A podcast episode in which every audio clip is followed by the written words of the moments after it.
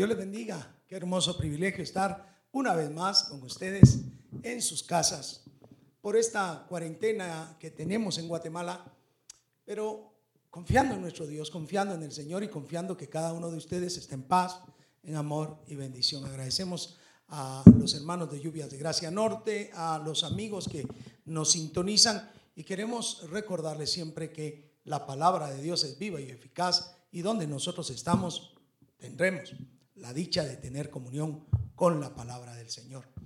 Hemos estado oyendo muchas cosas. La semana pasada, desde que se supo del primer infectado en Guatemala, hubo una psicosis tremenda, un, un panorama bastante difícil en la población guatemalteca. Debo de decir que no en toda la población guatemalteca, sino en algunas personas que, que se sintieron afectadas de tal manera que corrieron a los supermercados, se llevaron todo lo que podían, gastaron sus reservas económicas, eh, hicieron que corriera algún tipo de aspaviento, de espanto en las personas eh, de, la ciudad y, también del campo. Y lo más increíble era que no se acordaban que las personas con menos recursos, las personas de avanzada edad, no podían salir corriendo ni comprar las cosas. Y no, no hay que juzgar diciendo que son egoístas, no hay que juzgar diciendo que se olvidaron del prójimo, simplemente que el temor hace que las personas cuando no saben manejar las cosas quieran dominar algo. Querían tener el control, lo logran según ellos gastando sus energías, gastando sus economías y acaparando, acaparando un montón de bienes que quizá no van a ser tan importantes ni tan relevantes en esta situación, pero al fin tener el control fue importante. Hubo muchos como nosotros que fuimos a la iglesia, fuimos a adorar a Dios, que sí nos vimos ya compelidos a que no podíamos reunirnos más de 100 y hubo la necesidad de de frenar cuando ya habían 100 e incluso dejar así en un tiempo de espera algunos para que después pudieran entrar a un segundo o tercer culto. algunos no les gustó, algunos se molestaban, algunos todavía a la fecha se molestan y dicen que la iglesia no debe de acatar esas instrucciones y se equivocan.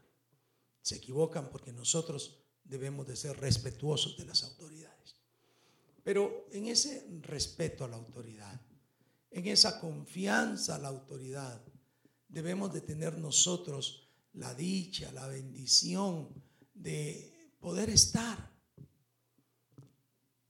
creyendo en el Dios que cuida de nosotros.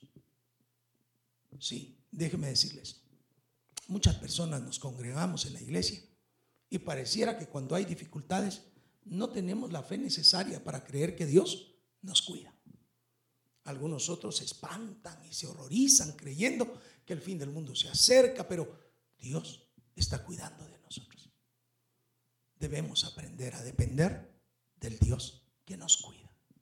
Y quiero que tengamos un ejemplo magnífico en la Biblia respecto a cómo podríamos depender del Dios que nos cuida.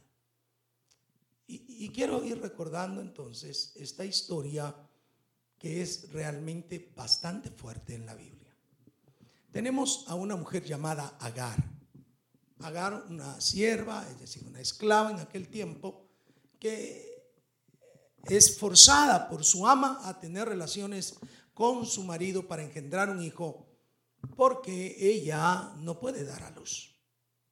Agar como esclava que no es dueña de sí, no es dueña de su vida, no puede determinar por sí misma, resulta que pues se ve sometida, tiene relaciones con el amo, que se llama Abraham, usted lo sabe, y engendra Abraham en ella un hijo, Ismael. Ismael se había convertido entonces en el primogénito de Abraham. Hay fiesta, hay regocijo en la familia de Abraham, porque ahora tienen un hijo. Ah, cuando ella está embarazada, eh, de alguna manera ve con desprecio a su ama y su ama se enoja. Eh, se enoja de tal manera que ella percibe que le quiere hacer daño a su ama. Sale huyendo, sale corriendo. Y en el camino en su vida Dios la, la hace recordar que es Dios el que decide. Le aparece el ángel de Jehová y le dice, vuélvete, pero se sumisa. Y ella, pues, hace caso. Regresa y pasan los años, tiene su hijo, crece. Y de hecho han pasado 13 años cuando Dios le habla Abraham de que va a tener otro hijo, pero tiene que tener un pacto con él y circuncida a Ismael como a todos los que vivían con él y, está en el pacto con el Dios Todopoderoso. Ismael es el, hijo allí, que tiene todo, es el hijo del amo. Pero resulta que como Dios cumple su promesa y ha prometido que por medio de su mujer Sarai iba a tener hijos, luego le cambia el nombre de Sara, eh, ella ahora siente que Agar de nuevo se está burlando de su hijo, ya nacido, Ismael. Y entonces le habla con dureza a Abraham y le dice que expulse a esa sierva porque se está burlando de su hijo.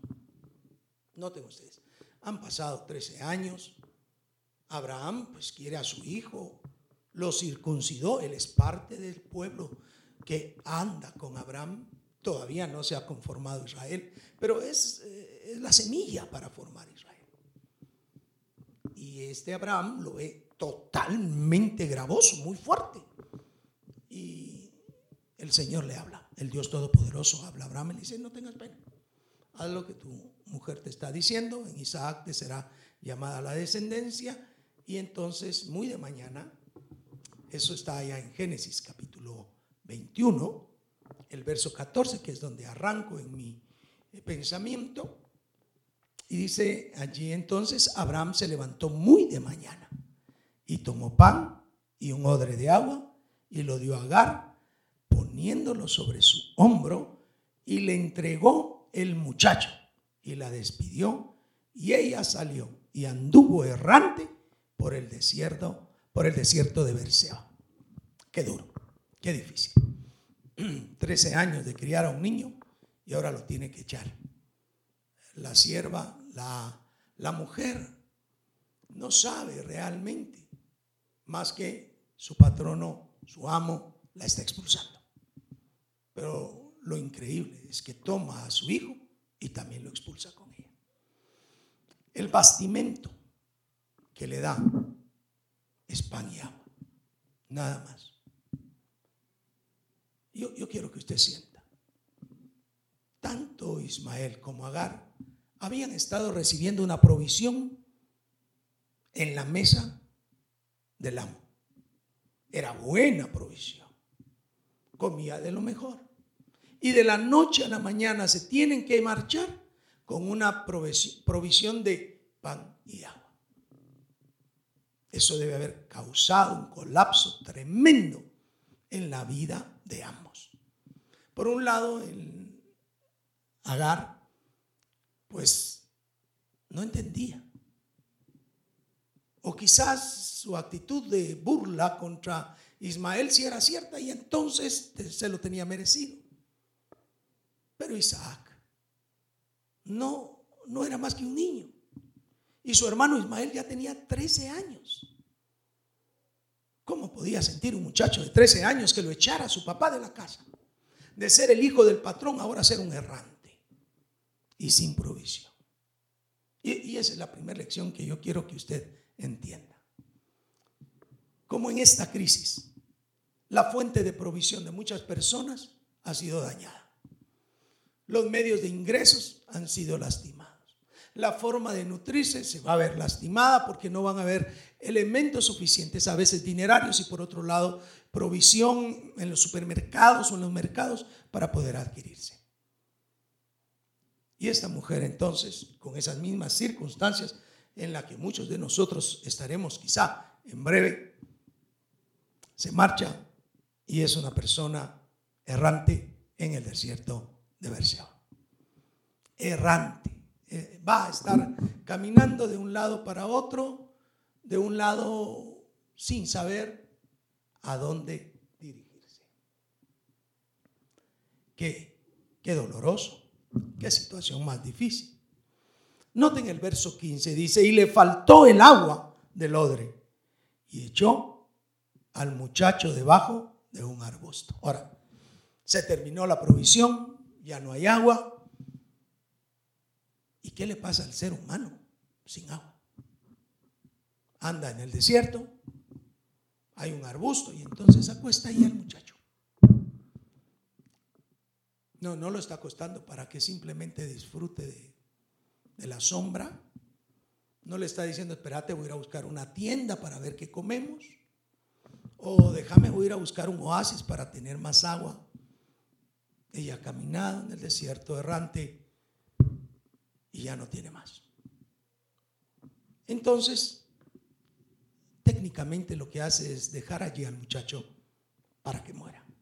El versículo 16 dice, y se fue y se sentó enfrente a distancia de un tiro de arco, porque decía, no veré cuando el muchacho muera. Y cuando ella se sentó enfrente, el muchacho alzó su voz y lloró.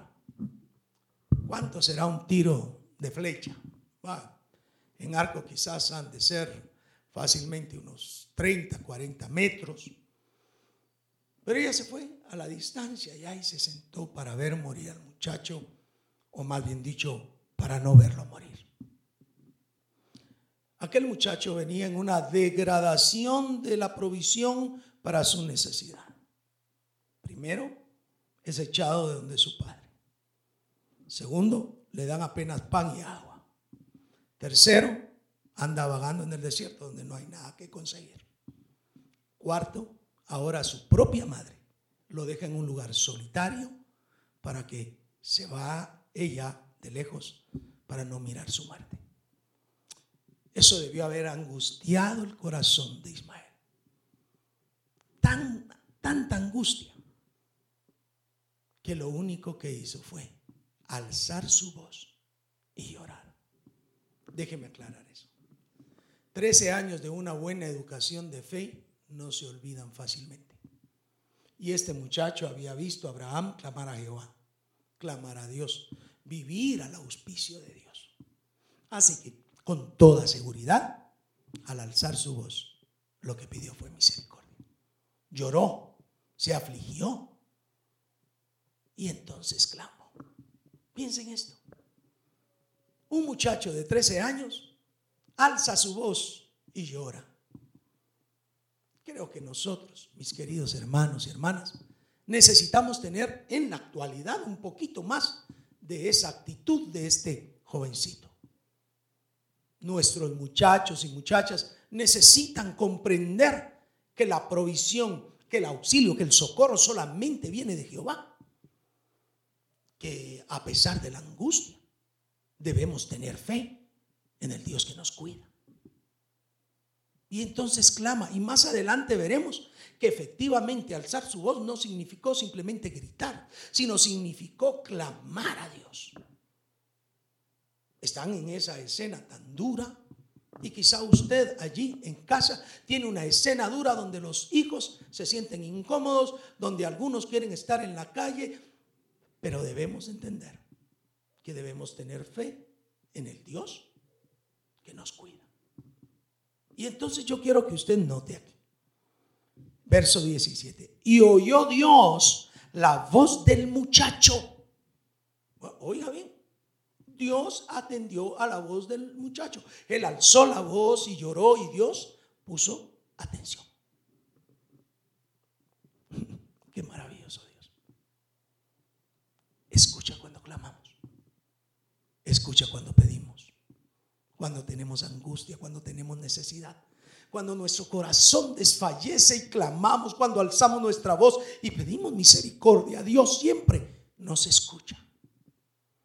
Y tú tienes que tener la seguridad, mi querido hermano y hermana, que Dios está escuchando. Que si estás pasando alguna necesidad, si la situación económica se ve que está frustrada, si ves que la situación no va a caminar bien en breve tiempo, no te angusties más de la cuenta. Si clama a Jehová y Él va a escuchar tu voz, como lo hizo con Ismael. Entonces dice aquí la Biblia, dice, y oyó Dios la voz del muchacho Y el ángel de Dios llamó a Agar desde el cielo. Nota eso. El viernes decíamos que cuando clamábamos desde el cielo, el Señor enviaría bendición. El Señor enviaría la bendición para nosotros. Desde allí enviaría los favores y misericordias, su verdad, a Jesucristo. Y hoy el ángel de Jehová, el mismo ángel de Jehová, llama a Agar allí, en medio de su necesidad, en medio de su dolor, su angustia, en medio de su aflicción, en medio de estar allí, sin duda alguna llorando, porque su hijo iba a morir y ella también. Ahora el ángel de Jehová le llama y le dice, ¿qué tienes, Agar? Fíjense ustedes qué interesante. ¿Será que Dios no sabe lo que tenemos? ¿Será que Dios no sabe lo que nos aflige? ¿Será que Dios nos conoce nuestras necesidades y simplemente pasamos desapercibidos? Él lo sabe. Por eso no deja la respuesta a Agar.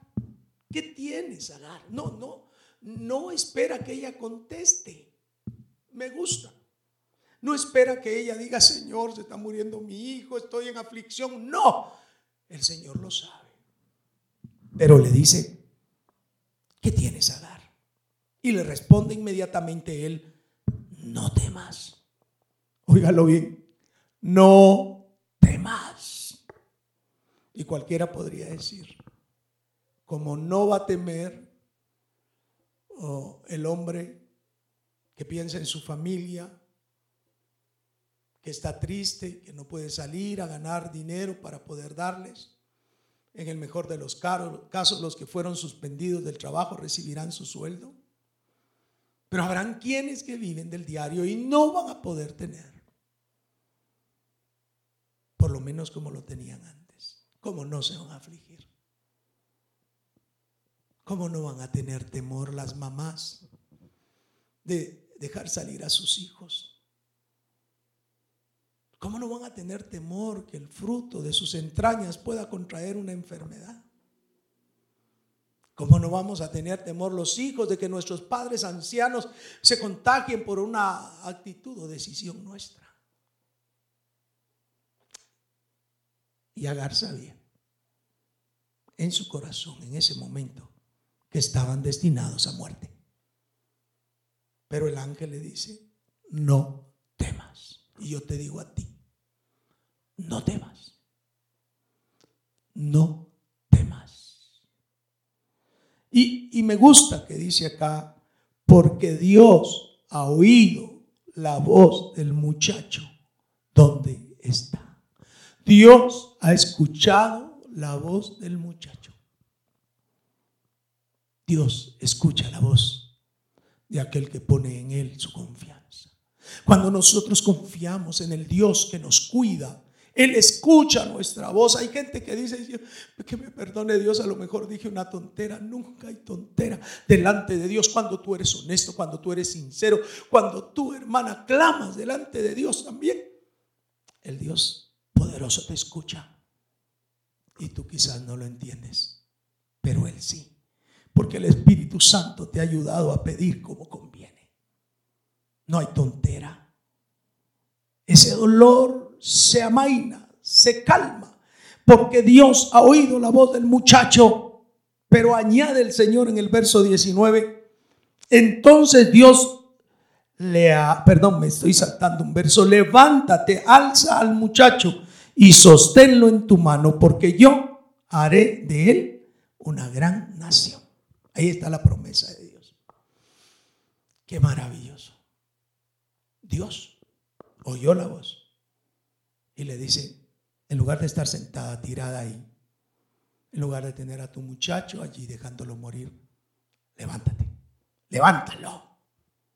Porque dice, yo haré de él una gran nación.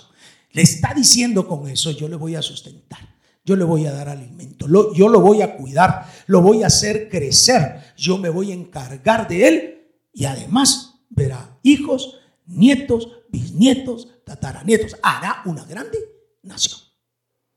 el cuidado de Dios. Debemos depender del Dios que nos cuida. Debemos tener fe en el Dios que nos cuida. Y dice acá,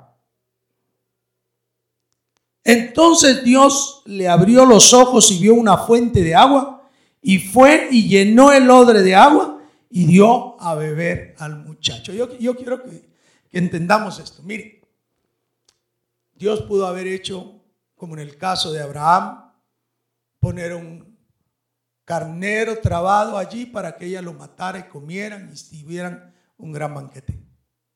Dios pudo haber traído tórtolas con el aire, como lo hizo allá en el desierto con el pueblo de Israel, para que todos comieran.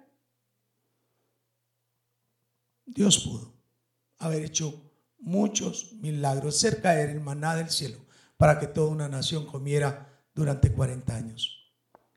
Pero Dios solamente le abre los ojos para darle agua. Quiero que pienses.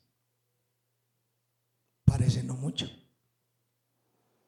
Parece poco. Pero para ella y para su hijo era la vida. A veces nosotros, y hoy lo estamos experimentando, deseamos un montón de cosas. Que pasara aquel restaurante de comida rápida que nos gusta, de la hamburguesa que más nos satisface, del pollo que nos gusta, de cuántas cosas ahora nos limitamos y estamos en familia. Y nos damos cuenta que podemos vivir sin ello. Que podemos vivir sin muchos lujos.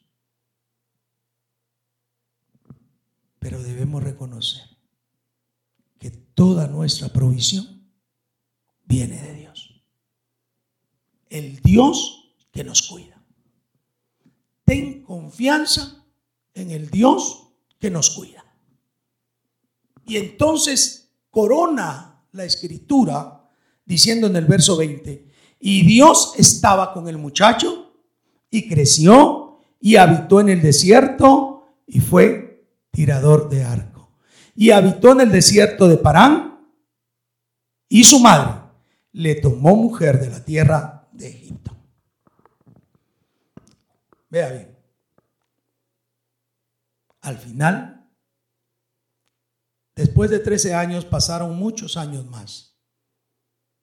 Y por aquella poco de agua que ella volvió a llenar el odre en aquella fuente que el ángel de Jehová le mostró, alcanzaron la bendición de seguir dependiendo del Dios que los cuida. Yo quiero decirte, mi querido hermano y hermana, amados muchachos y muchachas, a ti niño, Dios te cuida. Dios te cuida. Y quiere que aprendas a confiar en Él. Quiere que aprendas a confiar en el Dios que te cuida. Y yo quiero invitarte hoy que pongas tu corazón dispuesto. Solamente repite conmigo esta poca oración. Por favor, ora conmigo. Padre estás en los cielos. Yo confío en ti, el Dios que me cuida. Creo en ti, porque enviaste a Jesús a morir por mis pecados. Creo en ti porque tú cuidas de mí. No puedo hacer nada, pero creo en tu favor y en tu misericordia. En el nombre de Jesús. Amén. Entonces, mis queridos hermanos, ya han visto ustedes cómo nos hemos estado manejando durante este tiempo. Y quiero anunciar entonces que el día miércoles estaremos de nuevo a las 7.30 el viernes igual hora, 7.30. El sábado mm, poniendo mensajes para que en familia lo tengan. Y el domingo a las 9 de la mañana. Les suplico, en el amor de Jesús, que puedan unirse, tener una lectura bíblica, cantar unos cantos, previo a que comencemos a transmitir. De todas formas, nuestro anhelo, nuestro corazón es poder tener comunión con ustedes. Inviten a otros hermanos. Eh, invítenlos a que se unan por medio de las redes sociales. Pues eso estoy diciendo, no a reuniones.